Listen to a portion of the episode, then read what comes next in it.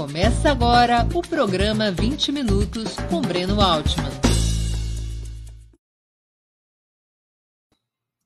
Bom dia. Hoje é 8 de setembro de 2021. Estamos dando início a mais uma edição do programa 20 Minutos. Nosso convidado é Walter Pomar, dirigente petista e professor de Relações Internacionais na Universidade Federal do ABC, aqui em São Paulo. O tema de hoje: o Brasil, o país depois do 7 de setembro. Antes de começar a conversa, gostaria de pedir que façam uma assinatura solidária de Opera Mundi em nosso site ou se tornem membros pagantes de nosso canal no YouTube. A imprensa independente e Opera Mundi precisam do teu apoio para se sustentar e se desenvolver. Também peço que curtam e compartilhem esse vídeo, além de ativarem o sininho do canal de Opera Mundi no YouTube. São ações que ampliam nossa audiência e nossa receita publicitária. Nossos espectadores e espectadoras também poderão fazer perguntas ao convidado, basta escrevê-las nas áreas de bate-papo das plataformas. A quem as fizer, sempre no canal de Opera Mundi no YouTube, Peço que contribuam, se puderem, com o Super Chat ou o Super Sticker. Bom dia, Walter. Uma honra ter sua presença no 20 Minutos. Obrigado por aceitar mais uma vez nosso convite. Bom dia, Breno. Bom dia, ouvintes. Walter, para começar a conversa, qual é a tua avaliação sobre as manifestações bolsonaristas do dia 7 de setembro? Derrota, empate ou vitória da corrente neofascista frente à oposição de esquerda e os demais adversários do atual presidente? Veja, a avaliação das manifestações do bolsonarismo é, dependem de quais eram os objetivos do Bolsonaro ao convocá-las. Aqueles que acham que o objetivo era invadir o Supremo Tribunal Federal, dar um golpe, aqueles que imaginam que o objetivo dele fosse o dia D ou coisa parecida, ou aqueles que levaram a sério que haveria uma chacina nas ruas, que haveria desfile de tropas, que haveria agressões sistemáticas contra pessoas de esquerda por todos os lados, que haveriam milhões nas ruas. Quem acreditou nisso, quem estava apavorado com isso, agora está curiosamente dizendo que as manifestações foram uma derrota para o Bolsonaro, foram um fiasco, que ele não conseguiu o que queria, etc. Do meu ponto de vista, o Bolsonaro tinha um objetivo mais modesto ao convocar essas manifestações. Ele combina formas de luta. Ele faz algo que a esquerda já fez no passado e precisa aprender a fazer. Ele combina luta institucional com mobilização de massa. Qual é o principal problema do Bolsonaro? Não é a pandemia, não é a crise econômica, não é a crise social, não é o governo Biden. O principal problema do Bolsonaro é que uma parte crescente da classe dominante acha que ele é um cara marcado para perder, que ele vai perder as próximas eleições presidenciais. E por isso, uma parte crescente da classe dominante está se movimentando para tirar o Bolsonaro do caminho. Porque só tirando o Bolsonaro do caminho é possível construir uma candidatura capaz de derrotar o Lula. O Bolsonaro está preocupado com isso. E por isso, o alvo imediato dele é o Supremo Tribunal Federal, é demonstrar força para este outro setor da direita, é deixar claro para este outro setor da direita que ele não vai cair sem lutar, que ele tem bala na agulha, que ele está disposto a enfrentá-los. Esse é o objetivo. E desse ponto de vista, a mobilização que eles fizeram, na minha opinião, foi exitosa. Muita gente, não se deve subestimar o número de pessoas que foram às ruas, não apenas em Brasília e em São Paulo, mas também em outras cidades. Uma composição social diversificada, não é apenas homens brancos ricos. Ficou evidente que uma parte das igrejas pentecostais também mobilizou setores populares, demonstraram muita combatividade disposição. Veja, um, um governo com esse desempenho, com esse número de mortos por conta da pandemia, com esse número de desempregados, com essa inflação, ainda é capaz de fazer grandes mobilizações, tem recursos materiais e tem disposição, estado de ânimo de seus apoiadores para fazer manifestações desse tamanho. e tem um discurso. É, é, essa ideia de que eles são gado, que muitas vezes as pessoas repetem, pode ser um bom argumento depreciativo, mas é um péssimo argumento analítico, porque é preciso compreender que eles têm uma interpretação sobre o país, sobre seus problemas e sobre suas soluções. Pode ser uma interpretação vintage, típica da Guerra Fria, pode ser uma interpretação totalmente vinculada aos interesses de classe deles, obviamente diferentes dos nossos, mas é com base nessa interpretação que eles têm conseguido dialogar, mobilizar e motivar um segmento, um núcleo duro que gira ao redor de 20% da população. Nenhum outro setor da direita tem essa capacidade militante. E é bom lembrar que quando se analisa o tamanho das manifestações eh, convocadas pelo Bolsonaro, deve-se lembrar que essa talvez seja uma das primeiras grandes manifestações convocadas exclusivamente pelo bolsonarismo, no seu momento de suposta máxima, de máximo isolamento. Ou seja, não há motivo, na minha opinião, nem para superestimar os caras, como fizeram setores acovardados a expressão é essa, acovardados da esquerda, que recomendavam não sair de casa no dia 7, entregar as ruas para o neofascismo. Não se deve superestimá-los, mas também não se deve subestimá-los. Né? Ah, para mim, o resumo do dia de ontem é que a guerra continua. O Bolsonaro está se movimentando e a questão agora é saber o que fará a direita gourmet. Ou seja, uhum. a direita gourmet vai trucar ou a direita gourmet vai ceder? Esse é o grande tema. É, até para complementar a tua avaliação, me chegou às mãos um, um, um balanço feito pelo monitor do debate político é, aqui da Universidade de São Paulo sobre a manifestação do bolsonarismo ontem na Paulista. Eu vou aqui ler os dados que são interessantes para os nossos espectadores acompanharem. É, 42% dos participantes da manifestação de ontem tinham mais de 50 anos. 53 mais de 45, enquanto 5% tinham entre 19 e 24 e 2% entre 13 e 18 anos. 60% eram brancos, 33 negros. Não é uma você tem razão na tua análise, não é um percentual baixo de negros. 33% de negros numa manifestação de direita racista predominantemente, 2% amarelos e 1% indígenas. 61% eram homens, 39% mulheres, 37% católicos, 36% evangélicos, 9% espíritas e kardecistas, 1% religiões de matriz africana, 1% judeus.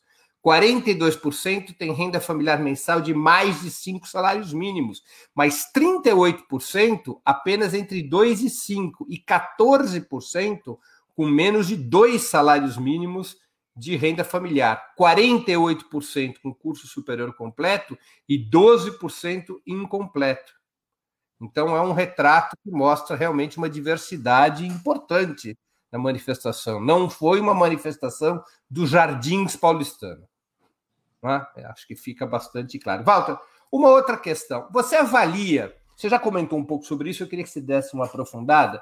Você avalia, então, que as forças de esquerda da campanha fora Bolsonaro acertaram em manter suas próprias mobilizações. Não tinham razão os que propunham recuar, mudar a data, com receio de provocações, conflitos e comparações. Veja, nós acertamos completamente em manter as mobilizações, não tenho a menor dúvida disso. Os fatos comprovaram que os nossos argumentos estavam corretos. E é importante a gente compreender o que é que levou um setor da esquerda a achar que nós não devíamos ir às ruas. Né? Primeiro, o medo da comparação numérica. Óbvio que as nossas manifestações realizadas num dia 7 de setembro, como parte do Grito dos Excluídos, no meio de um feriado prolongado, sob a ameaça da pandemia e sob a ameaça de segurança, claro que as nossas manifestações iam ser menores quantitativamente. Então, esse argumento por si é descabido, porque não é apenas quando temos maioria que vamos às ruas. Aliás, a gente consegue maioria indo às ruas sistematicamente.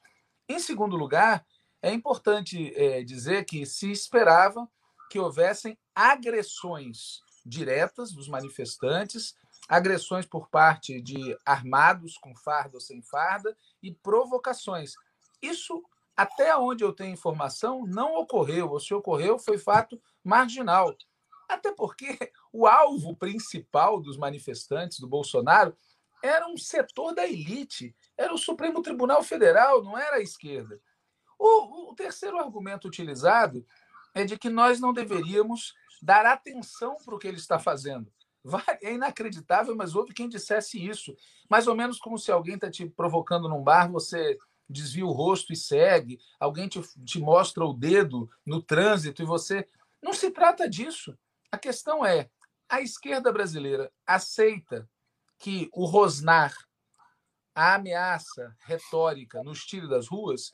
Se a gente aceitar isso, nós vamos estar criando um clima na nossa própria base que vai tornar inviável a campanha eleitoral, entre outras coisas. Aqueles que acham, no fundo, que nós não deveríamos ir, é porque não percebem que o estado de ânimo das ruas influencia muito o resultado das urnas.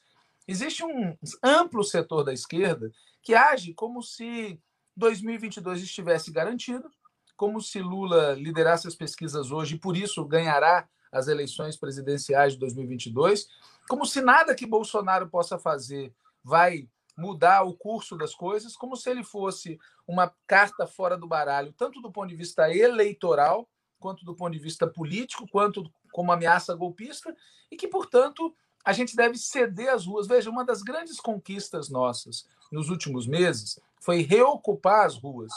E isso contribui muito para a mudança no ambiente político do país ceder as ruas, mesmo que momentaneamente, num momento simbólico como o 7 de setembro, ou seja, entregar o Dia da Pátria para o neofascismo, seria de uma tonteria, de uma tolice política imensa. E o que é mais assustador, agora que os fatos já passaram, é verificar o quanto de medo, medo, existe no comportamento desses que falavam que não deveríamos ir às ruas. Houve esse tipo de episódio em relação à pandemia, Houve esse tipo de episódio lá atrás, na época das manifestações dos aplicativos e das torcidas, e é um medo recorrente. E é curioso, porque esse medo provoca no dia seguinte a euforia oposta. Eu maximizo tanto a ameaça que quando a ameaça não vem, eu digo: ah, é só um tigre de papel. E aí, às vezes, encontramos os mesmos personagens. Erra na entrada e erra na saída. É, diziam, de jeito nenhum, é, não vamos não vamos aparecer, isso vai ser. E no, no momento seguinte dizem, tá vendo? Pode traque, não serve para nada esse Bolsonaro. Quer dizer, nós não podemos nem superestimar, nem subestimar o inimigo. O inimigo é perigoso, a situação política no país é muito tensa. O que virá pela frente não é uma disputa eleitoral, é outra coisa. E exatamente por isso ocupar as ruas é necessário, porque, inclusive, nós precisamos reaprender a ocupar as ruas em condições de hostilidade. Senão, nós não conseguiremos nem mesmo travar uma disputa eleitoral como se deve. É, há várias pessoas me perguntando de onde eu tirei os dados da manifestação bolsonarista paulista. São dados do monitor do debate político no meio digital da Universidade de São Paulo, um laboratório coordenado pelos professores Márcio Moreto e Pablo Hortelado. Eles têm feito esse acompanhamento das manifestações já há muitos anos. Se eu não me engano, desde 2013, eles fazem permanentemente este tipo de pesquisa. É, Walter, qual que você acha que é o plano principal de Bolsonaro, se é que existe algum? Há quem diga que não exista. Há um alto golpe processual em curso, mais ou menos nos moldes do que fez Alberto Fujimori no Peru em 94, ou Bolsonaro apenas está se movimentando para reforçar sua posição eleitoral, para sobreviver e reforçar sua posição eleitoral em 2022? Eu não estou 100% seguro. Porque, primeiro, eu não subestimo nada no Bolsonaro, nem mesmo a inteligência. Ele tem uma inteligência política e é curioso que, nesse mundo tão institucionalizado da esquerda brasileira, haja gente que subestime quem conseguiu vencer as eleições tendo o percurso que ele teve, com o discurso que ele teve e com a política que ele representa. Então, acho que ali tem uma inteligência política, e é uma inteligência política muito marcada pela necessidade da sobrevivência dele e do clã. Então, a minha primeira impressão é que o objetivo principal dele é se manter na presidência, custe o que custar. Seja ganhando as eleições, que é, na minha opinião, ainda o plano A dele. O plano A dele não é impedir as eleições ou dar um golpe preventivo, é criar as condições para uma vitória eleitoral. Isso faz parte, inclusive, do, do discurso dessa direita neofascista. É uma direita neofascista populista que exige algum tipo de legitimação. A fotografia das massas na rua, o resultado das eleições, a maioria de votos entre os parlamentares que votaram pela questão do voto é, impresso, eles precisam disso. Como também no passado o fascismo e o nazismo se legitimavam com maiorias, mesmo que forjadas. Então, na minha opinião, assim, a princípio, eu acho que ele busca continuar. E qual é o problema? O problema é que, como eu já expliquei, os sinais são de que em condições normais de temperatura e pressão, ele perderá as próximas eleições. E isso é que está levando ele a perder apoios na classe dominante. A classe dominante tem um problema. Eles não controlam esse setor da classe dominante que está disposto a afastar o Bolsonaro do caminho de alguma maneira, e eles não sabem exatamente como. Eles vieram tateando desde 2019 com a ideia de que ele ia estar sob controle, que haveria tutela militar, que eles iam conseguir eleger o presidente da Câmara. Eles estão agora limitados, esse setor da classe dominante está limitado a controlar o Supremo Tribunal Federal e algo que não é desprezível, mas que sozinho não vira o jogo, a Globo. Esses são os dois principais canhões desse setor da classe dominante. E na neste momento específico, o alvo do Bolsonaro é mesmo o Supremo. E ele, na minha opinião, visa impor ao Supremo uma outra conduta. Se o Supremo enrijecer e se esses outros setores da classe dominante enrijecerem, aí eu acho que Bolsonaro pode ir sim para um plano B já. Não é o que ele deseja. Não é bom para ele, porque ele já está no governo. Ele não precisa é, de um golpe clássico a lá 31 de março, não tem necessidade de fechar o Congresso, como ocorreu em outros exemplos de alto golpe. O problema dele está com um é, setor do aparato de Estado, que é bom lembrar, um dos filhos dele disse que bastaria um cabo e um sargento para fechar o Supremo. Portanto, nós estamos, na minha opinião, diante de um plano mais de curto prazo, que é enquadrar o Supremo, o que tem uma vantagem adicional. É, para o Bolsonaro, ele verbaliza muito o que passa pela cabeça dele. Ele diz: Eu posso sair daqui morto, preso ou vitorioso. Preso eu não vou sair. Isso é um sinal de que ele percebe que nessa operação do Supremo está em jogo uma maneira de obrigá-lo a recuar através ou de pressão direta sobre os seus próprios familiares e ele mesmo, seja oferecendo algum tipo de acordo de impunidade que possa levá-lo a ter a certeza de que, passadas as eleições, ele não vai ser vítima da prisão. Ele não está disposto, neste momento, pelo menos, a aceitar esse acordo. Então, assim, a minha impressão é que o objetivo imediato dele é mais comezinho, embora a forma pareça ser extremamente é, golpista no sentido que você citou. Agora, os ataques dele à Corte Suprema, em especial Alexandre de Moraes, que no ano que vem será o presidente do Tribunal Superior Eleitoral, não pode ser movido também pelo receio dele de que seu afastamento ocorra não por impeachment, mas por uma decisão do TSE que casse a chapa eh, Bolsonaro-Mourão, ainda que de forma tardia? Claro. Veja, do ponto de vista da, de, do que eu chamo de direita gourmet, ou seja, do setor da classe dominante que está em choque com Bolsonaro, a solução do impeachment não é boa, não é tranquila, não é a melhor. Primeiro, porque substituiria Bolsonaro por Mourão, que é outro personagem complexo do ponto de vista, não é um Itamar Franco. Não seria fácil operar nesse terreno. Em segundo lugar, porque envolveria um conflito prolongado. E num conflito prolongado, haveria espaço para que o beneficiário político do processo de impeachment fosse a esquerda. E tudo que a direita gourmet não quer é que, ao final, Lula vença as eleições. Isso é algo que eu acho que precisa ficar muito claro para as pessoas. O que a direita gourmet, o que esse pedaço da classe dominante que se opõe agora a Bolsonaro quer, não é preservar as instituições, não é preservar as liberdades democráticas, não é derrotar o neofascismo. O que eles querem é preservar as conquistas programáticas que eles conseguiram implementar no país desde o golpe de 2016. Eles querem preservar o neoliberalismo.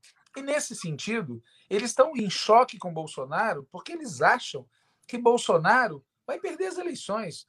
Então, eles estão construindo um caminho cujo objetivo central é criar uma candidatura presidencial capaz de derrotar Lula. E o impeachment, voltando ao que eu dizia, é uma operação tão conflituosa, tão imponderável, envolveria conquistar ou pagar o aluguel de um pedaço importante do Centrão para poder viabilizar a maioria necessária, envolveria tantas variáveis que eles prefeririam uma ação a frio. E o Bolsonaro, sabendo disso, sabendo dessa hipótese, sabendo o papel que o Alexandre Moraes terá no processo é, eleitoral, ele se antecipou. Muito ao contrário de quem diz que ele não é um bom militar, ele opera com inteligência estratégica. Ele está travando uma batalha defensiva, no sentido de que ela se trava por uma disputa por ocupação de espaços, no caso, neutralizar essa instituição da onde pode vir um ataque decisivo no momento decisivo, para impedir que uma solução cirúrgica o remova. Agora, atenção, ele não é, é, o Bolsonaro não é de um determinado partido de esquerda que fala não vai ter golpe e não faz nada, correspondente ao que falava. O Bolsonaro tem demonstrado disposição de combate. Por isso, eu não creio que ele vá, diante de uma operação cirúrgica estritamente legal e eleitoral, caçar, ele vai aceitar. E esse é o dilema da direita gourmet. A direita gourmet está numa encruzilhada enorme. Ou ela compra a briga por inteiro e se dispõe a travar uma luta de resultado incerto, na qual a esquerda pode, no final das contas, ser a principal beneficiária, ou ela faz um péssimo acordo mais uma vez com o bolsonarismo, como vem fazendo desde 2018. E nesse caso, paga o país por isso, no curto prazo, mas paga também a direita gourmet, porque a experiência de acordos com o fascismo no passado também custou caro para a direita gourmet. E vai fazer com que a esquerda tenha sobre seus ombros a responsabilidade de enfrentar e derrotar o conjunto da obra. Porque, do mesmo jeito que o problema deles não é apenas com Bolsonaro, é principalmente conosco, o nosso problema não é apenas com Bolsonaro, é principalmente com o neoliberalismo, é com o conjunto da obra. Isso vai colocar sobre nós uma responsabilidade que alguns querem elidir. É, infelizmente, é, tem a ver também com essa questão que você já perguntou sobre por que setores da esquerda não queriam fazer manifestações. Infelizmente, há setores da esquerda brasileira que não se deram conta até agora que o tamanho do nosso problema é muito profundo. Quer dizer, há uma crise mundial, há uma crise nacional, há o neofascismo, há o neoliberalismo, há necessidade de virar o país para outro rumo histórico. E a classe trabalhadora e a esquerda são as únicas que têm disposição e capacidade para fazer isso. Walter, a esquerda e o PT, já que você tocou no assunto, parecem oscilar entre duas táticas. Jogar forças para valer na derrubada imediata de Bolsonaro ou considerar que a batalha central será travada nas eleições de 22, com Bolsonaro na disputa. Aqueles que propõem a segunda tática muitas vezes tendem, como se diz no futebol, a jogar parado, esperando que o calendário chegue a outubro de 22. Como, que é, como você analisa esse debate? Não, primeiro é exatamente isso que você falou. Quer dizer, existem várias posições na esquerda, mas as duas principais são essas. Aquela que acha que a gente está com a vitória garantida em 2022, é só não cometer muitos erros, é só não é, desperdiçar a vitória que já está em nossas mãos, e a consequência prática disso é quase jogar parado. E aqueles que acham que nada está decidido sobre 2022, não está garantido que vai ter eleição, não está garantido qual será a disputa, a polarização, as candidaturas, não está garantido o resultado, não está garantido que quem ganhar as eleições tomará posse. E, obviamente, o que vai acontecer depois das eleições não é previsível a preços de hoje. Diante disso, a opção deste outro setor é se movimentar muito, de preferência, enfrentando o Bolsonaro agora. Porque, veja, o Bolsonaro, como eu já comentei, ele opera com pelo menos dois cenários. Ele opera com o cenário de travar a disputa eleitoral em condições que ele possa ganhar, e ele opera com o cenário de virar a mesa, sei quando e como necessário for. Com um adversário desse tipo que está no governo, a missão número um é tirá-lo do governo. Pura e simplesmente isso. Tem motivos para fazê-lo, não preciso aqui listá-los, e tem a necessidade de fazer isso. E mesmo que não se consiga, a luta por fazer isso, ela vai capacitando a população brasileira, a classe trabalhadora, a militância de esquerda, a enxergar o que está em jogo, a enxergar o tamanho do conflito que o país tem pela frente. Então, são essas as duas táticas, digamos assim, principais que há no interior da esquerda brasileira. Há muita oscilação, Quer dizer, as consequências práticas dessas duas táticas variam. Você pode perceber que nos embates que nós tivemos nos últimos meses, por exemplo, a eleição da presidência da Câmara, a discussão agora sobre o grito dos excluídos, comparecer ou não, mobilizar ou não, a discussão sobre a tal frente ampla ou frente de esquerda, as duas posições de fundo, elas se materializam em diferentes atitudes, não é alguma coisa linear. Mas são essas as duas atitudes de fundo, e no fundo dela há uma outra discussão, que é qual mudança nós queremos fazer no país. Porque, veja, quem trabalha com a ideia de que 2022 é o espaço ideal para o enfrentamento com o bolsonarismo, não percebe que a simples conquista de uma vitória presidencial não nos dota da força necessária para fazer as transformações que o país precisa. Ou se faz muita mobilização e luta política, social e cultural agora, ou nós vamos chegar em 2022 e mesmo no cenário de uma vitória, isso não nos dará os meios necessários para enfrentar o país que é muito diferente daquele que nós recebemos no dia 1 de janeiro de 2003. Uhum. Então, achar que a situação será parecida com aquela apostar em soluções tipo uma carta aos brasileiros remasterizada é um duplo equívoco. Foi equívoco, na minha opinião, naquela época, mas agora é completa é desconhecer completamente o tamanho da crise nacional e principalmente aí eu vou volto ao tema da tua pesquisa que você citou compreender que tem um ator novo na disputa política nacional a extrema direita bolsonarista que é mais do que a pessoa do Bolsonaro virou um ator político próprio, feroz, que não vai sair de cena tão fácil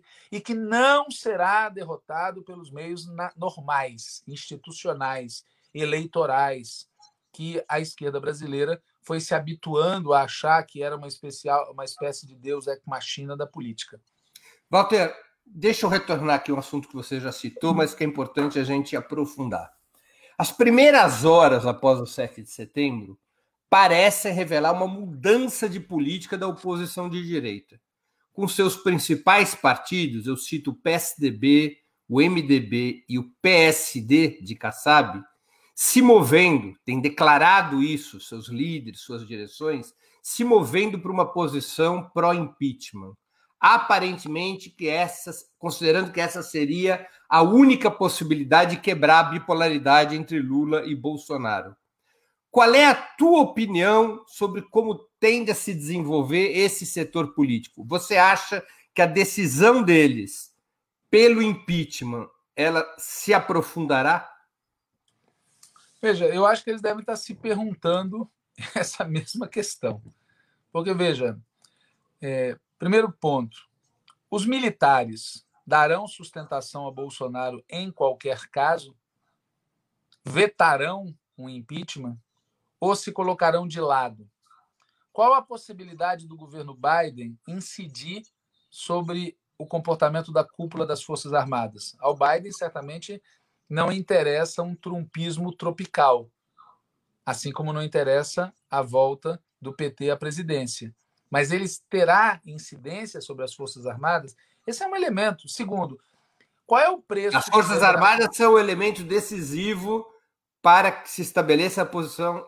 A, a, Eu acho que são a linha elementos de decisivos, porque a direita gourmet ela sabe que, em geral, ela precisa das Forças Armadas, e nesse ambiente que o país está, as Forças Armadas, para eles, continuarão tendo uma importância muito grande. Eu não vejo que a direita gourmet, a oposição de direita, vai entrar em conflito frontal com as Forças Armadas, caso o sinal seja, como foi até agora, de que elas sustentarão Bolsonaro. Em segundo lugar, tem o problema do preço do Centrão. Veja que na votação sobre o voto impresso, o Bolsonaro demonstrou ter um apoio na Câmara dos Deputados suficiente para colocar limites a uma movimentação para o impeachment. Portanto, isso significaria um governo, uma movimentação, perdão, no Congresso muito difícil nesse momento inicial e teria que contar com o apoio do Mourão. Porque, obviamente, a direita gourmet não vai agir no sentido de antecipar as eleições. De novo, volta o tema do acordo com os militares. Então, eu não estou seguro, Breno, de que esse, essas declarações dadas agora vão se traduzir em ações concretas a favor do impeachment. Embora eu concorde contigo que a única maneira 100% segura, entre aspas, efetiva, de tirar o Bolsonaro seja via impeachment. Então, Ou decisão a, do TSE. A decisão do TSE tem o problema que eu comentei antes. Eu acho que ela é tecnicamente cirúrgica, mas politicamente, do ponto de vista do povo. Veja o discurso que a nossa companheira Dilma Rousseff fez no dia em que ela foi, é, dia 31 de agosto, em que ela dizia: foi uma eleição indireta. Não sei quantos parlamentares derrubaram uma presidenta eleita com 50 milhões de votos.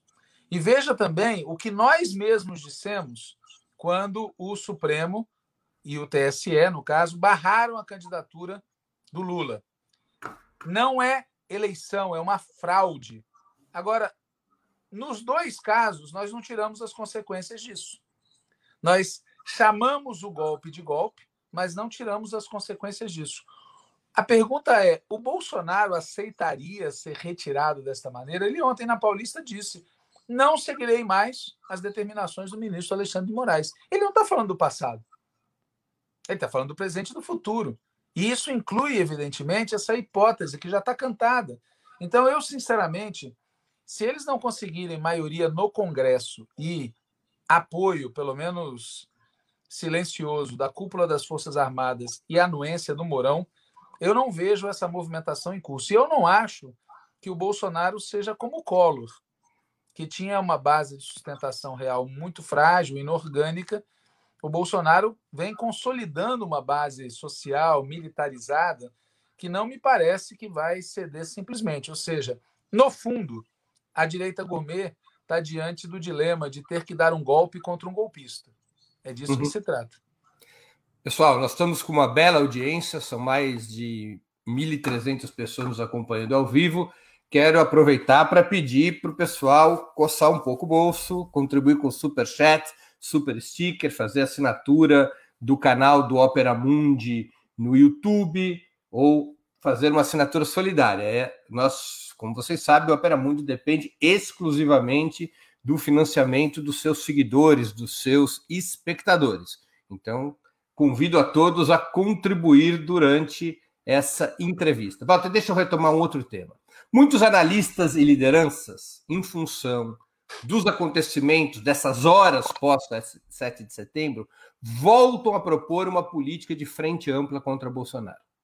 Tanto em função das manifestações do Bolsonaro de ontem, quanto também das declarações dos partidos da oposição de direita favoráveis ao impeachment. Na prática, isso significaria construir mobilizações conjuntas contra o atual presidente, Muitos dizem, nos moldes da campanha das diretas já contra a ditadura, em uma aliança entre a oposição de esquerda, o cirismo e a oposição de direita.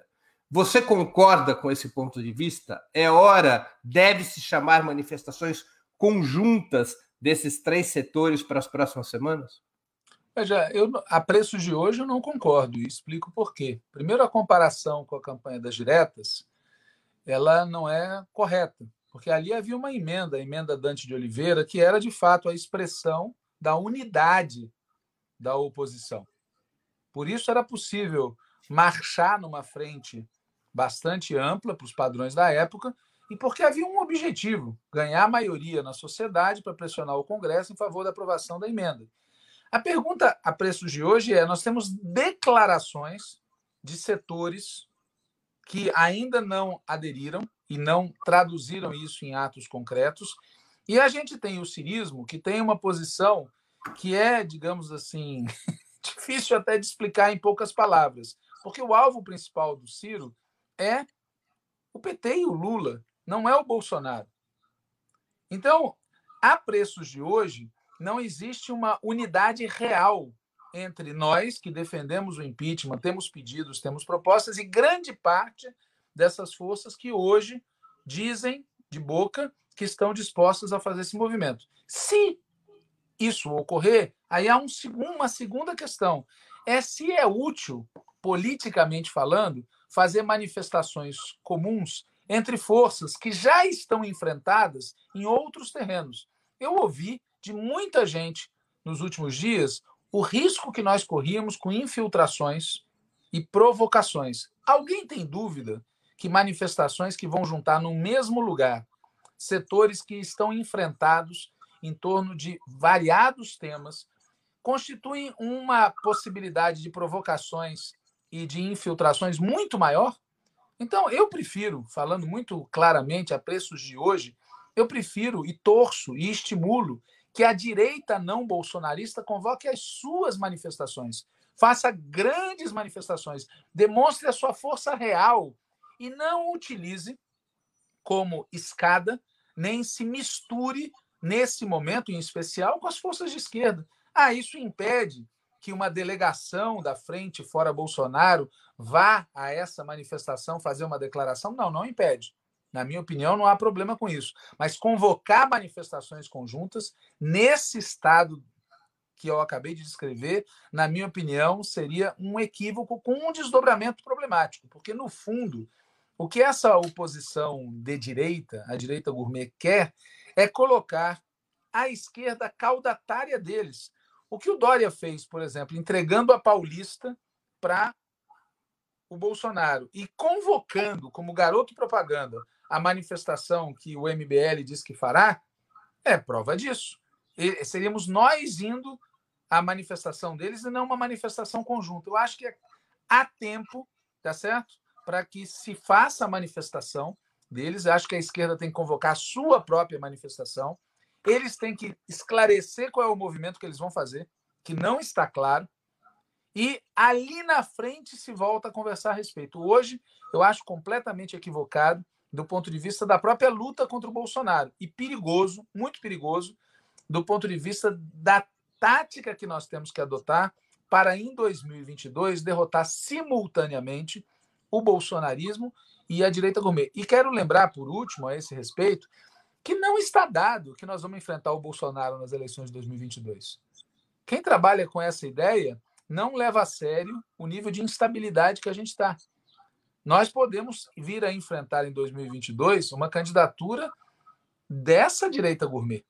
Por isso, todo cuidado é pouco, porque o que está em jogo em 2022 é muito, mas muito importante para a gente se atrapalhar nesse momento. E o mais decisivo é a direita gourmet tem que mostrar as suas cartas. Eles não fizeram isso ainda. Uhum. Uma pergunta de advogado do diabo, mas que é, mas que circula em muitos meios. O impeachment de Bolsonaro não poderia acabar se tornando um tiro no pé da oposição de esquerda e do PT, não poderia significar a emergência de uma candidatura da direita tradicional que tivesse maior poder de fogo para unificar o campo conservador contra Lula nas eleições de 2022? Rapaz, eu acho esse tipo de raciocínio é... raciocínio de laboratório, entendeu? Eu posso desenvolver esse raciocínio e todo ele parte do princípio de que é mais fácil derrotar o Bolsonaro do que derrotar alguém da direita gourmet. Só que houve gente que dizia isso em 2018 e não foi assim. Então, primeiro, a gente não tem, na minha opinião, que partir de um pressuposto de que é mais fácil derrotar Fulano ou Beltrano. Nada está fácil para nós. Em segundo lugar, a gente não deve defender o impeachment é, ou não por razões de conveniência eleitoral. O motivo principal para defender o impeachment do Bolsonaro é o conjunto da obra e o risco que a permanência dele traz para a sobrevivência das liberdades democráticas, da soberania, dos direitos sociais, do desenvolvimento e das próprias eleições. Então, nós não estamos falando é, de uma situação normal. Nós estamos falando de um criminoso, um cavernícola, um miliciano, um genocida, alguém que fala. Veja, o simples fato do presidente da República ir à Paulista, dizer o que ele disse, promover o golpismo abertamente e continuar presidente no dia seguinte é um retrato do tamanho do problema que a gente tem. Então, frente a isso, admitir que esse cara possa continuar e contribuir com o nosso silêncio, a nossa inação, uma aparente esperteza política, é cometer um equívoco simétrico ao que cometeu a direita civilizada, entre aspas, Juscelino, Ulisses Guimarães, etc., frente ao golpe de 64. Ah, deixa, deixa eles tirarem o João Goulart e ali na porque com o João Goulart a gente não vai e ali na frente vai ter eleição, a gente ganha eleição. Vamos lembrar, essa gente votou no primeiro ditador, foi eleito no Congresso depois que decretaram a vacância do cargo e não teve eleição presidencial. Com o voto do Ulisses Guimarães. Com o voto do Ulisses Guimarães e do Juscelino Kubitschek. E do Juscelino Kubitschek. Então, assim, nessas coisas, eu acho que a gente tem que funcionar com mais princípio e menos esperteza. Eu digo esperteza entre aspas, porque esse tipo de esperteza que deixa de lado os princípios, em geral, dá certo com a direita, com a esquerda não dá certo, porque tem um componente que apareceu nesse debate sobre o grito dos excluídos, que as pessoas subestimam, que é o estado de ânimo da tropa. A nossa tropa precisa saber que a gente luta pelo que é justo, pelo que é correto, pelo que é bonito, pelo que, entendeu? Nós estamos do lado certo. Se a gente começa a passar a impressão de que a gente faz esse tipo de cálculo mesquinho, tá certo? Supostamente esperto, isso vai criando uma degeneração, uma deformação, um desânimo nos melhores segmentos da nossa militância, que são esses que ontem, por exemplo, não titubearam.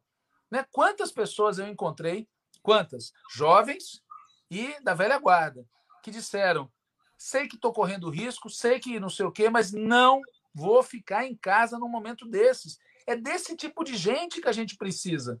E esses movimentos meio, ah, vou fazer, lançam um sinal tão trocado, geram incerteza sobre a nossa política, no momento que as pessoas precisam ter clareza. Nossa, a nossa política é tem que afastar o Bolsonaro agora, porque ele é um risco. O que vai acontecer caso ele se afaste? Vai ficar tudo bom? Não. Claro que nós temos que lutar por tirar o Mourão, por antecipar as eleições. Claro que isso não é fácil de fazer. Tirar o Bolsonaro e tirar o Mourão e antecipar as eleições tudo ao mesmo tempo é muito difícil de ocorrer. Mas isso é o correto a ser defendido. Pode ser que não ocorra nada disso. Pode ser que a gente dispute as eleições de 2022 sob uma situação de praticamente estado de sítio no país. Então, o certo é o certo. Vamos fazer essa defesa agora. Em 2000 e perdão, em 1991, 92, tá certo? Naquela crise toda que envolveu o governo do Collor, depois a ascensão do Itamar, etc. O nosso erro não foi ter defendido o impeachment do Collor. O nosso erro foi ter titubeado na oposição ao Itamar. Se nós ali tivéssemos, depois da tirada do Collor, feito a oposição que se devia ao Itamar, talvez não se tivessem criado as condições para eles forjarem a candidatura do Fernando Henrique Cardoso. Então a questão principal não é o fato em si. A história poderia ter sido diferente naquele momento e ela não precisa se repetir agora. Aliás, ela não está se repetindo. A situação é muito diferente. Walter, é, uma pergunta mais de fundo histórico. Por que, que o país hoje tem uma, uma extrema-direita de massas, feroz, foi o termo que você usou, que é capaz de desenvolver uma luta simultânea no plano institucional e no plano de massas, mas nós não temos essa contraparte na esquerda. O que, que aconteceu com a esquerda brasileira que ela parece, aos olhos de muitos, não ter as condições necessárias para enfrentar o neofascismo, quase que terceirizando a luta contra o neofascismo as instituições que há pouco tempo atrás derrubaram Dilma e prenderam Lula. Veja, é uma resposta que pode ser dada em 10 horas ou em dois minutos. É, a minha opinião, assim, para dar a resposta em dois minutos, é que houve uma domesticação cerebral de uma parte da esquerda brasileira. Domesticação no sentido de achar que a transformação do Brasil virá principalmente pela luta institucional, pela luta eleitoral, estrito senso, perdendo de vista que a luta eleitoral é muito importante, a luta institucional é muito importante, desde que a classe trabalhadora tenha uma força social, política e cultural própria, autônoma, que se manifesta, e mais do que isso, se constrói na luta social, o que inclui as manifestações, mas inclui também as lutas mais variadas que a classe trabalhadora desenvolve. Houve um processo de domesticação. As pessoas foram se acomodando a um tipo de política que nos levou é, a desaproveitar uma grande oportunidade que nós tivemos no período em que nós fomos governo federal, de fazer mais transformações, de ousar mais, de acreditar que era possível travar lutas sem ter certeza de vitórias, mas porque essas lutas, inclusive, impediriam que esta extrema-direita emergisse. Eu lembro, já comentei outras vezes, várias pessoas importantes, qualificadas, honestas, combativas, argumentando que se a gente fosse moderado, eles também seriam. Acreditando que a direita tinha feito as pazes com a democracia, acreditando que Bolsonaro nunca seria eleito porque a classe dominante brasileira e os Estados Unidos não deixariam. Nada disso se verificou. Então, assim, ao mesmo tempo em que nós fomos nos acomodando, foi brotando algo que sempre existiu na sociedade brasileira, que é uma direita cruel, ela foi brotando e foi achando um protagonista à sua imagem e semelhança. Porque é sempre bom lembrar, a extrema-direita brasileira sempre existiu. Mas a direita tradicional, quando foi para executar violência, ela chamava os profissionais do ramo. E agora a ascensão do Bolsonaro colocou um personagem dessa, desses profissionais do ramo à cabeça da presidência da República. Aí qual é o detalhe? Isso é novo? Isso não tem nada de novo. Eu, esse, na, em um certo sentido, a gente está assistindo, em outras condições históricas, em outra época, etc., um fenômeno similar ao que ocorreu na Alemanha, por exemplo, na época da ascensão do nazismo. Quer dizer, uma esquerda que majoritariamente se acomodou ao terreno das instituições, acabou abrindo espaço para que uma extrema direita muito combativa, de massas, violenta, etc., ganhasse é, predomínio. Exemplo prático: se nós, e aí não é só o PT e as forças que governaram o país de 2003 a 2016, mas se as forças democráticas, desde a época do fim da ditadura, não tivessem conciliado com os crimes cometidos pela ditadura militar, figuras como Bolsonaro não teriam tido o espaço que tiveram. Basta comparar com a Argentina, né? Exatamente. Não, veja, o caso da Argentina é interessantíssimo, né? Porque não é que a extrema-direita desaparece, mas ela perde várias das suas qualidades, entre aspas. Aqui não. Nós deixamos que essa gente pudesse continuar comemorando publicamente é, é, comemorando publicamente o golpe, comemorando publicamente a ditadura, comemorando publicamente os torturadores, executando tortura, desaparecimento, assassinato sistemático de pobres, trabalhadores negros e negras nas periferias. Mantendo a defesa da ditadura e do regime militar, é, os manuais então, assim, de formação das Forças Armadas. Se nós tivéssemos tido uma postura mais combativa frente a isso, nós teríamos hoje um outro quadro no país. Então, há uma relação entre essa domesticação da esquerda e a essa essa direita, certo? Exuberante. E a recíproca é verdadeira. O único jeito de esmagar essa direita exuberante é a esquerda se livrando da domesticação, mostrando os dentes, como disse o Genuíno já em várias oportunidades. Se a gente não mostrar os dentes, eles vão quebrar os nossos dentes. É, antes da gente continuar, queria agradecer a todos que estão contribuindo com super chat, com super sticker, se tornando membros pagantes do canal do Opera Mundi no YouTube. Aqueles que ainda não o fizeram, eu sei que no, no, no bolso não tem escorpião, as pessoas podem continuar a fazê-lo, porque isso é fundamental para a gente desenvolver o nosso trabalho jornalístico, o apoio dos nossos espectadores, dos nossos leitores do site do Opera Mundi. Eu vou te fazer uma pergunta, ela é uma pergunta que também se combina com a pergunta de dois espectadores nossos que pagaram superchat. A pergunta da Daisy Bentin e a pergunta do Antônio Marcos, que eu até vou pedir para a produção subir de novo para o pessoal ver quais são as perguntas.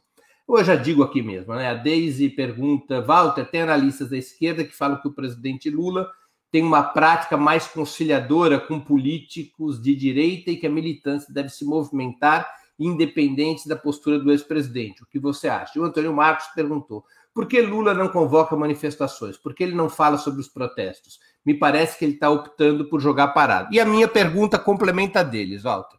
O Lula aparentemente vem se conduzindo até agora por uma tática parecida com a de 2002 dedicando-se a quebrar resistência contra o seu nome entre as correntes conservadoras que já compuseram os governos petistas, como é o caso do MDB, do PP, do PSD, e buscando também quebrar as resistências no eleitorado identificado como centrista.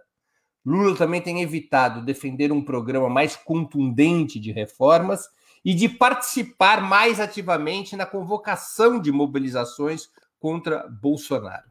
Você acredita que esse é o melhor caminho, inclusive, para preparar a disputa presidencial? Cara, eu, eu vou responder o que realmente eu penso a respeito. Eu não me preocupo com o que o Lula está fazendo ou deixando de fazer. Eu me preocupo com o que o Partido dos Trabalhadores, a direção da qual eu faço parte, a direção da CUT, a direção do MST estão fazendo. Porque, na verdade, o que, que acontece? É, como membro do Diretório Nacional do PT, eu já me acostumei a ver nos debates do partido as pessoas invocando a opinião do Lula para justificar as suas próprias escolhas, mesmo em situações em que o Lula pensava exatamente o oposto. O papel do Lula na disputa política brasileira é diferente do papel do PT, da CUT, do MST, etc. E, aliás, é um equívoco imenso a esquerda fazer toda a sua política depender de uma pessoa, ou de achar que aquilo que o Lula faz é ou deveria ser a mesma coisa que a esquerda faz, a esquerda organizada. Não são, nem a pessoa, nem um eventual governo Lula serão exatamente aquilo que a esquerda deve fazer e deve defender. Então, a minha preocupação maior, falando francamente, é que nas organizações da classe trabalhadora brasileira se enfrente o problema tal como ele deve ser enfrentado. Por exemplo, o PT discutiu o plano de reconstrução e transformação do Brasil. Não é de responsabilidade do Lula que o Diretório Nacional do PT tenha, por maioria decidido, não falar nada sobre as Forças Armadas. Não é de responsabilidade do Lula, é de quem lá abriu mão ou defendeu que não se deveria discutir isso. Não é de responsabilidade é, do Lula que uma parte expressiva dos movimentos sociais organizados, dos sindicatos, etc., ficaram confusos sobre o que fazer. Nós não podemos ficar dependendo de que o cidadão dê uma opinião para que as pessoas se movimentem. Tem que se construir uma direção política autônoma, própria, capaz de se mexer. E eu, sinceramente, eu não, eu não acho que seja boa é, política imaginar que o Lula deva fazer, ele deva, ao mesmo tempo, ser candidato a presidente da República e cumprir o papel de presidente alterno da Frente Brasil Popular, presidente alterno do PT, presidente alterno da CUT. Porque imaginem o que isso vai ser se a gente conquista a presidência da República. Entende? Tem que se construir uma autonomia política e organizativa e nós temos que, nós temos que educar a classe trabalhadora brasileira a enxergar nas nossas organizações quem dirige a luta de massa, a luta direta, o enfrentamento. Porque se a gente não fizer isso, nós estamos lascados. Essa é a minha impressão. Isso não impede que eu tenha as opiniões, tá certo, acerca do que o Lula deva ou não deva fazer, e nos espaços que eu considerar adequados, transmitir isso. Isso não impede que eu tenha diferenças que são públicas, tá certo? Mas eu acho que nessa questão específica é preciso que as organizações assumam sua responsabilidade.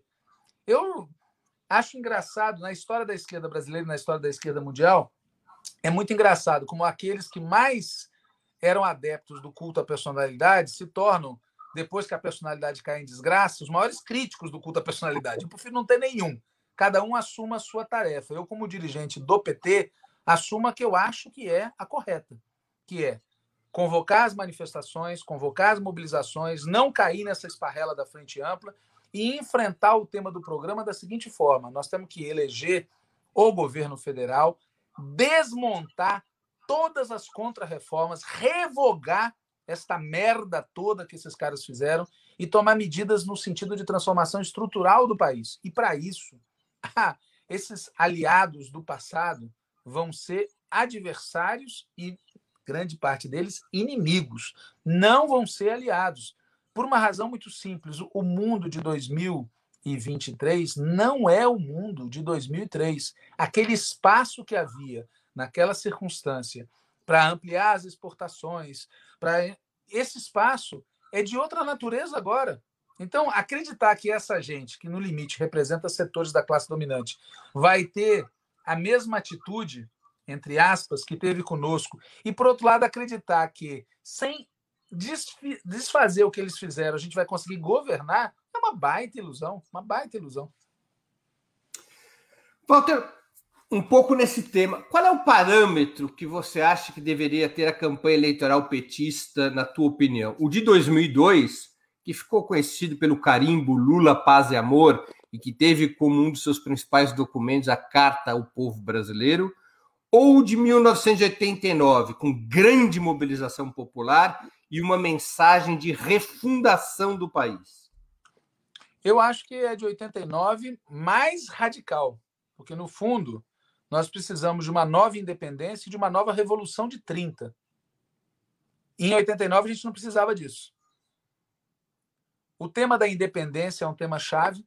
nós tivemos, vamos comemorar em 2022, 200 anos de uma independência que nos tirou da órbita de Portugal e nos levou para a órbita inglesa, de uma independência que manteve a monarquia e de uma independência que manteve a escravidão, que são os grandes traços da sociedade brasileira: dependência externa, desigualdade social e oligarquização política. E nós temos uma nova revolução de 30, porque o que os caras fizeram nos últimos 40 anos e aceleraram de 2016 para cá foi apostar na desindustrialização do país. Lembra o Fernando Henrique chegando e dizendo é o fim da era Vargas? Então, o problema é que a Revolução de 30 foi possível, mesmo com as suas limitações, com a sua modernização conservadora, porque havia um setor da classe dominante disposta a ir até o fim na defesa de um certo desenvolvimento industrial, com uma forte participação no Estado. Eu não vejo hoje, na classe dominante brasileira, nada parecido com isso. A, a, a gente tem os tenentes de direita, que são esses que estão com a turma do Bolsonaro. E não tem o tenentismo de esquerda. A gente tem os empresários com a cabeça de 32, com a cabeça da contra-revolução oligárquica, mas não tem a turma que apoiou as políticas do Oswaldo Aranha, do Capanema, etc. Não tem. Então, nós estamos diante de um desafio, olhando estrategicamente, que é fazer uma nova independência e uma nova Revolução de 30. A eleição de 2022 tem que ser vista como uma parte desse processo. E, portanto, tem que ser não só um movimento eleitoral para ganhar maioria eleitoral no povo, mas um movimento de organização social e um movimento de revolução cultural. Porque, veja, essa influência é, do neofascismo, do pentecostalismo, do, das milícias, e sobre a vida, sobre o tecido social da classe trabalhadora e sobre o pensamento da classe trabalhadora é profundo. Volta e meia a gente vê, mesmo na esquerda, as pessoas mimetizando certo tipo de estética, certo tipo de comentários que a direita faz. Então, é muito brutal. E, ao mesmo tempo, vejam que curioso, o fato da gente ser obrigado a defender certas instituições contra o neofascismo acaba nos comprometendo com as mesmas instituições que causaram o golpe. Então, se isso não ficar sendo martelado na cabeça do povo, na classe trabalhadora, na militância, se isso não for objeto de debate, de convencimento e de organização, se a campanha não servir para isso, a gente pode até ganhar as eleições. Embora eu não acredito que a gente ganhe sem fazer uma campanha ao lá 89, ou mais radicalizada ainda. Mas se a gente ganhar nessas circunstâncias, o governo que a gente será capaz de fazer será muito limitado. E como a extrema-direita vai continuar operando, ela não vai desaparecer, aconteça o que acontecer com Bolsonaro, a extrema-direita chegou para ficar por um bom tempo, isso coloca o nosso governo sob um nível de ameaça totalmente diferente daquele que a gente teve de 2013 em diante, que já não foi coisa tranquila. Vamos lembrar que esta direita gourmet já falava, já especulava sobre o impeachment do Lula em 2005.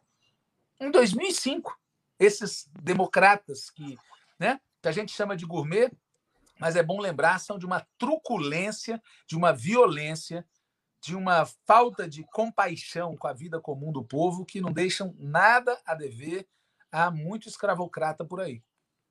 O Walter, do ponto de vista é, da tática política, uso dizer, do ponto de vista da estratégia, você acha que a campanha eleitoral e um eventual novo governo Lula, ele deve ser uma força restauradora da, da Constituição de 88 e da Sexta República, que foi chama também chamada de Nova República, ou ele deve criar um nova, uma, uma uma nova Constituição e, portanto, a bandeira da Assembleia Constituinte jogaria um peso importante, como jogou em outros países no início do século, é o caso da Venezuela, do Equador, da Bolívia. Qual é o caminho do ponto de vista da tática de maior prazo, na tua opinião?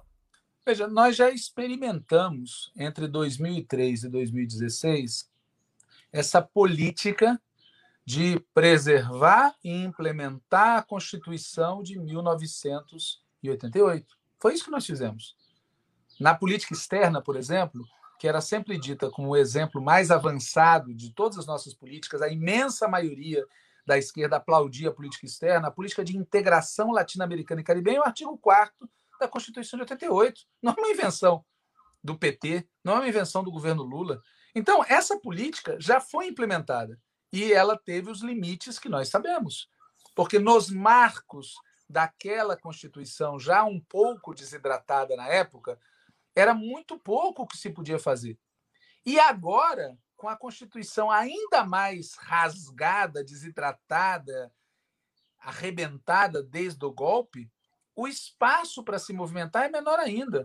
Então, eu não tenho a menor dúvida. Aliás, essa é uma posição do PT embora muitos petistas torçam o nariz, foi aprovado em Congresso, foi aprovada na direção do partido, está no programa de reconstrução e transformação, que nós defendemos sim criar as condições para a convocação de uma Assembleia Nacional Constituinte. Porque a verdade é que a institucionalidade resultante do Congresso Constituinte de 1988 foi extremamente limitada, a tal ponto que nós, na época, nós decidimos votar contra o texto final assinamos, porque participamos, mas votamos contra, por razões que foram explicadas naquele período.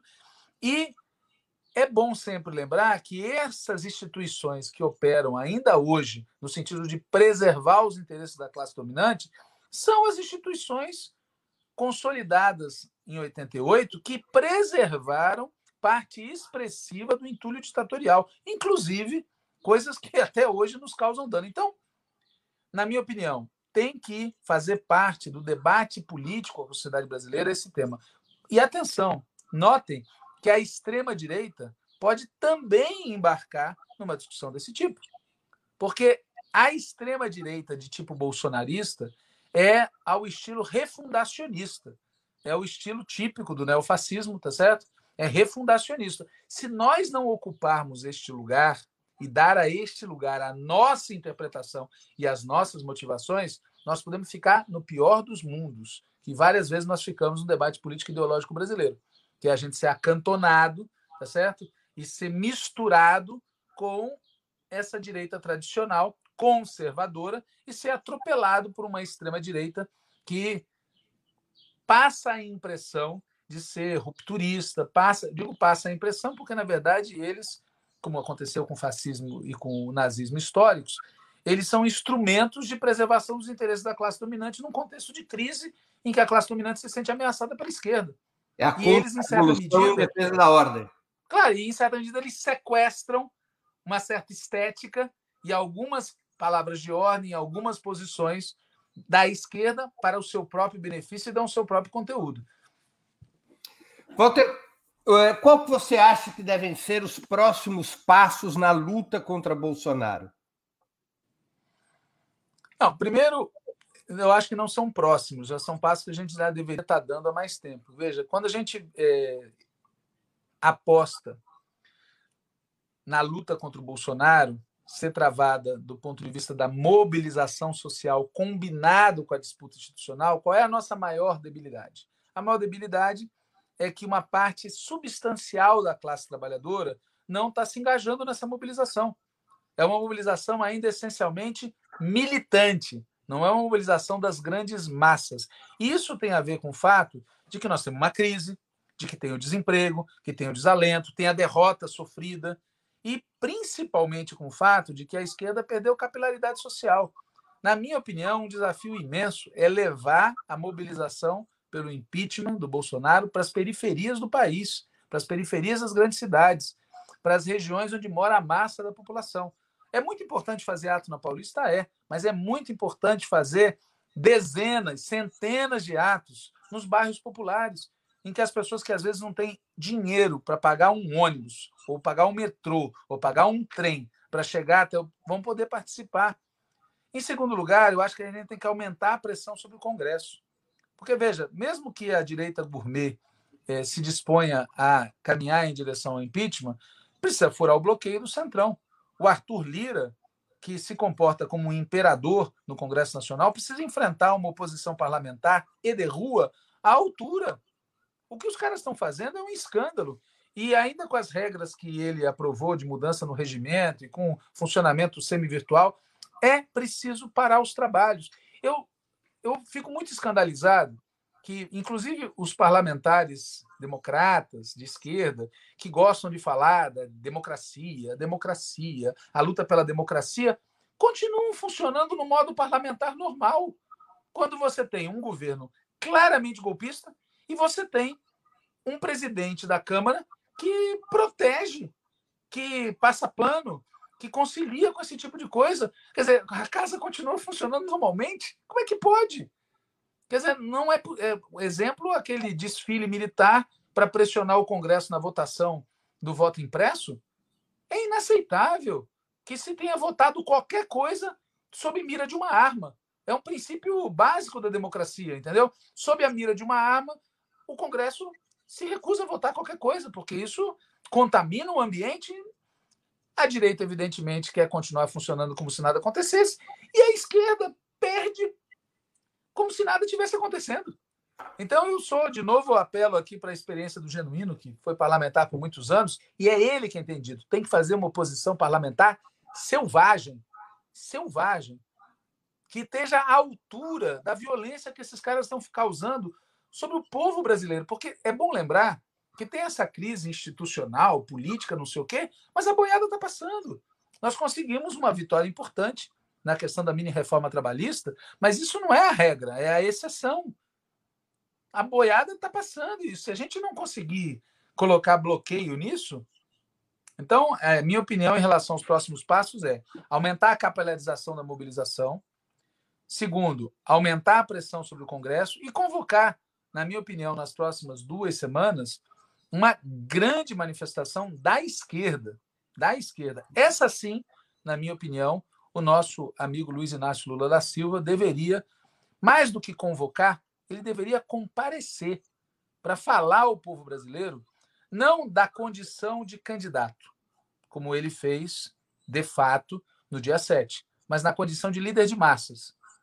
na condição de líder de massas, que uma coisa é uma coisa, outra coisa é outra coisa. Eu acho que numa atividade desse tipo, combinada e preparada antecipadamente, inclusive com as devidas medidas de segurança, seria muito importante a gente ter uma fala do companheiro Lula, não do ex ou do futuro presidente Lula, numa mobilização daqui a umas duas semanas.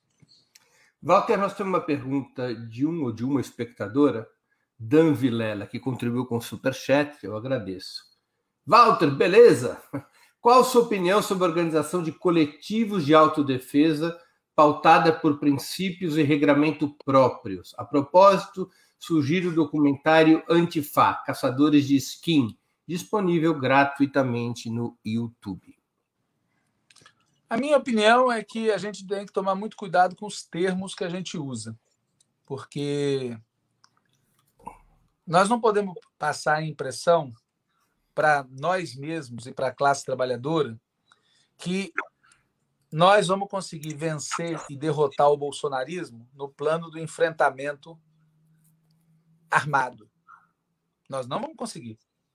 Nós só temos chance de derrotar o bolsonarismo, a extrema-direita e a direita gourmet no plano do enfrentamento político, cultural e social, mobilização de massa. E, portanto, nós temos que pensar em medidas de proteção da vida das pessoas que comparecem às manifestações, medidas de proteção à vida das nossas bases no local onde moram, onde atuam, onde estudam, onde trabalham, onde se divertem. Nós temos que tomar medidas para proteger as nossas sedes, as nossas instituições, as nossas lideranças, tá certo? E ponto. Qualquer coisa que pareça ser além disso, ou seja, qualquer coisa que pareça ser mais do que defesa, pareça ser preparação para outro tipo de ação, eu falo explicitamente para que não sobre dúvida, é um erro. É um erro porque não estamos neste momento político e não queremos vir a estar. Claro que isso não depende da nossa boa e saudável disposição de resolver as coisas no terreno da política. Depende da extrema-direita. Depende do bolsonarismo. Depende dos aparatos de segurança do Estado brasileiro. Mas a gente tem que concentrar as nossas energias nesse momento na mobilização de massa e tomar as medidas de proteção convenientes e necessárias para isso e só para isso. Essa é a minha opinião.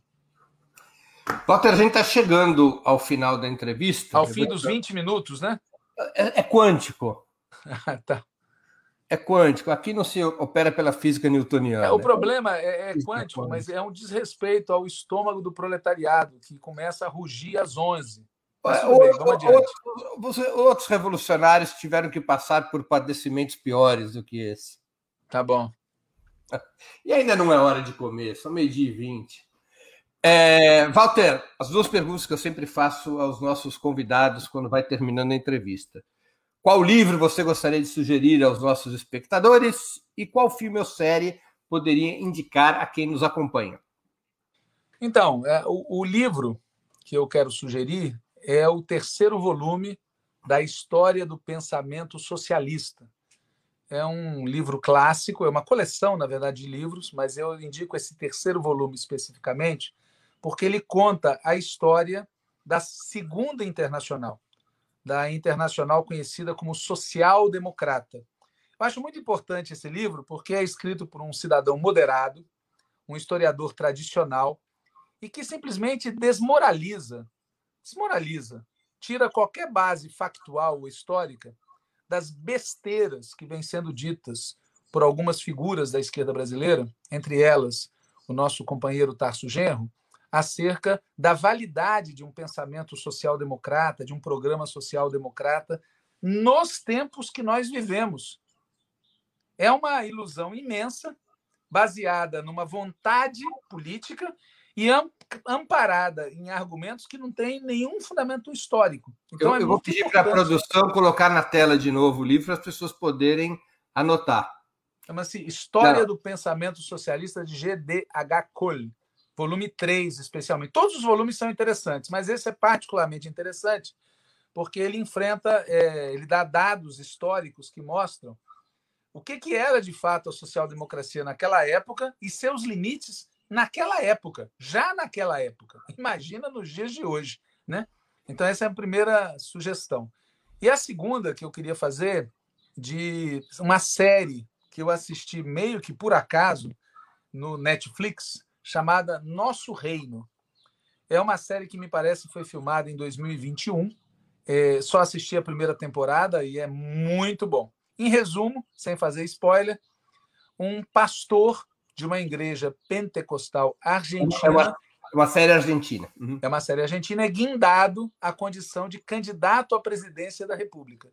Então é muito interessante, porque tem a política argentina, mas com similaridades que são inescapáveis. Tem o tema das igrejas pentecostais e, inclusive, uma interessantíssima explicação de uma demonstração de como essas igrejas vão ganhando base social popular e como, ao mesmo tempo, são servis e úteis para a classe dominante, mesmo aquela que tem uma formação laica e que, de repente, descobre, aleluia, pode ser algo politicamente útil para o programa neoliberal e tem todos os demais componentes de uma ótima série policial, de um ótimo romance e de uma ótima série política, com direito, inclusive, à participação daquela companhia de informações que certamente espero esteja nos acompanhando aqui com atenção, porque se eles não estiverem nos acompanhando, é porque a gente não serve para nada. Então, essa é a minha segunda sugestão, Nosso Reino. Walter, queria agradecer muito pelo teu tempo e por essa conversa de grande interesse ao nosso público. Obrigado pela oportunidade que você deu outra vez mais aos nossos espectadores e a mim mesmo. Legal, eu que agradeço. E eu vou almoçar porque, como bom materialista, eu acredito que saco vazio não se põe de pé. Assim é. Tchau. Encerramos assim, tchau, tchau. Encerramos assim mais uma edição do programa 20 Minutos. Voltaremos a nos ver amanhã, quinta-feira, 9 de setembro, às 11 horas, com mais uma edição do programa 20 Minutos Internacional. A convidada será a socióloga Rita Coitinho. O tema: Como retomar a integração latino-americana. Ela é uma especialista nessa questão e conversará conosco sobre um programa de reconstrução, um possível programa de reconstrução da integração latino-americana. Até lá, obrigado pela audiência, obrigado pelo super chat, pelos super stickers de hoje, obrigado a quem fez a assinatura do canal do Opera Mundi no YouTube ou se tornou assinante solidário em nosso site e um grande abraço. Para assistir novamente esse programa e a outras edições dos programas 20 Minutos, se inscreva no canal do Opera Mundi no YouTube. Curta e compartilhe nossos vídeos, deixe seus comentários. O jornalismo de Opera Mundi é mantido com o seu apoio. Faça uma assinatura solidária em www.operamundi.com.br. Com um pequeno valor mensal, você nos ajuda no desenvolvimento de um jornalismo independente e de qualidade. Obrigado pela audiência e até a próxima.